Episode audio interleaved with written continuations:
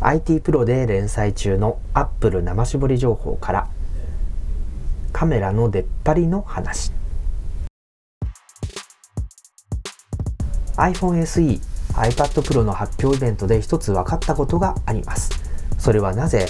iPhone や iPad のカメラは出っ張らなければならないかということです。多くの人々が指摘するように iPhone6 以降そして今回の iPad Pro 9.7インチのカメラは出っ張っています。アンテナの D ライン以外のデザインを背面から排除しているにもかかわらず出っ張りがあります。iPad Pro の9.7インチモデル。もうこれはですねタブレットとしてペンを使う前提のマシンなんですけれどもカメラが出っ張っているとガタガタしてしまってまあ安定しないですよね。それでもカメラは出っ張らなければならない。ところが同時に発表されて同じカメラを搭載している iPhone SE には出っ張りがありません。つるんとしたフラットな背面を実現しているんです。ここの2つの違い何なんでしょうか？アップルの担当者へのインタビューではカメラモジュールは iPhone SE の厚みには収まるが他の iPhone6 シリーズや iPad Pro の9.7インチモデルには収まらないという説明を受けました。これはブリーフィングの時に聞いた話ですね。これをヒントに Mac お宝鑑定団では工学的な理由からカメラモジュールのサイズが決まって出っ張りを持たせているんじゃないかと考えています。確かに。iPhone SE と iPad Pro には同じセンサーがついているんですけれども収まった iPhone SE には 7.6mm の厚みがありますところが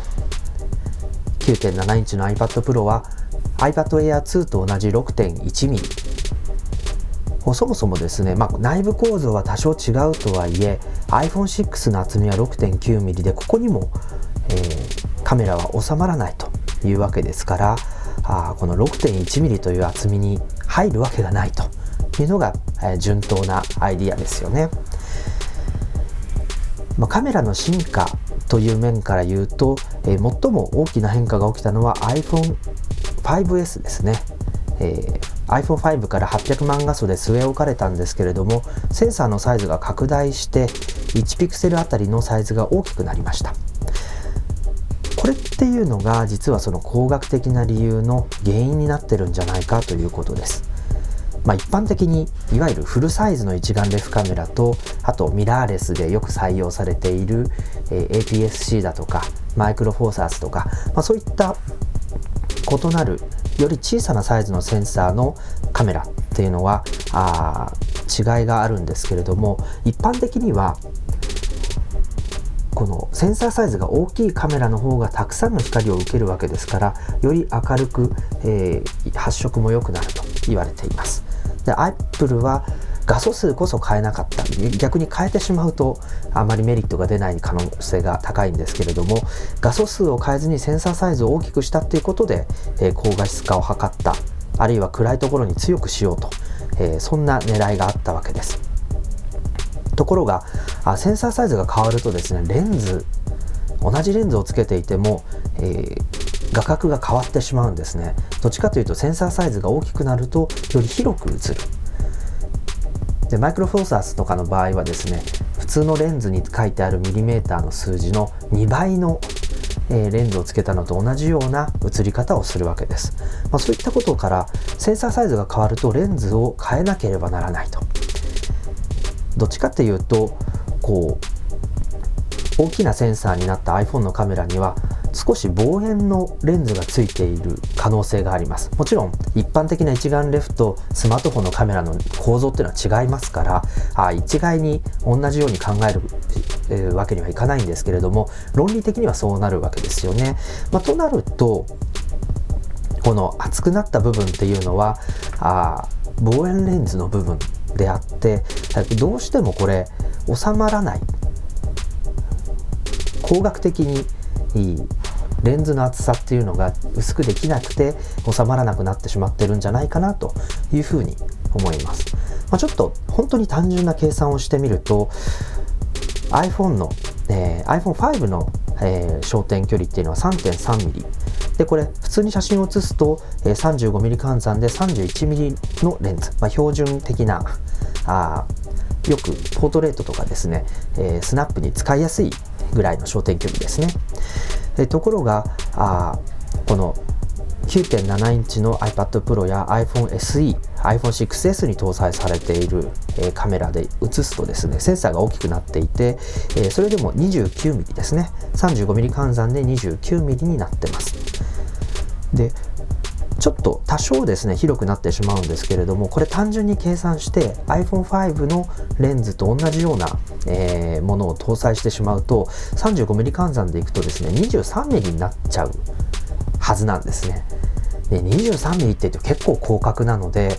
例えばこう人を写す時もより近づいて撮らないといけないしこう、まあ、広く映るのはいいんだけれども、えー、すごく、えー扱いづらい今までの iPhone カメラの体験から外れてしまったあそんな体験をする必要があると、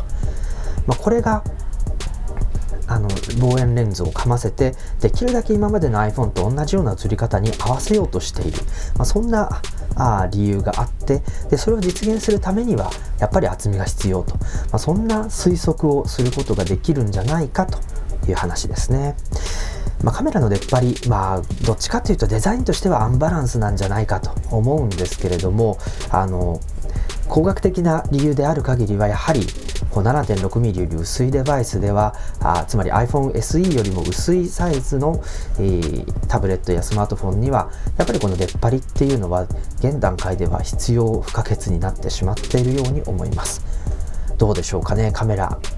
あいちいち望遠しながら撮る。あるいはあセンサーのサイズいっぱいを全部を活かせない写真をを撮ることになるのか。あるいはあ今まで通りただスナップ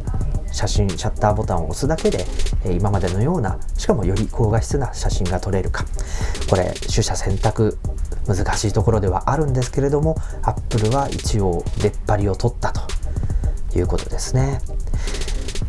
まあ iPhone SE のフラットな背面を見るとですねそっちの方がいいな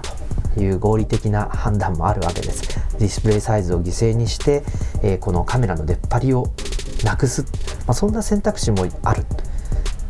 一方で、やっぱり画面が大きい方がいいよねと。いう人はカメラの出っ張りを受け入れてカバーをつけてフラットにするとか、まあ、ちょっと、えー、なんとなく過渡期な気がしていて次の iPhone では何らかのこう技術でこのカメラの出っ張りをなくすこともできるのかもしれないそんな勘繰りをしているんですけれども皆さんはどう考えるでしょうか？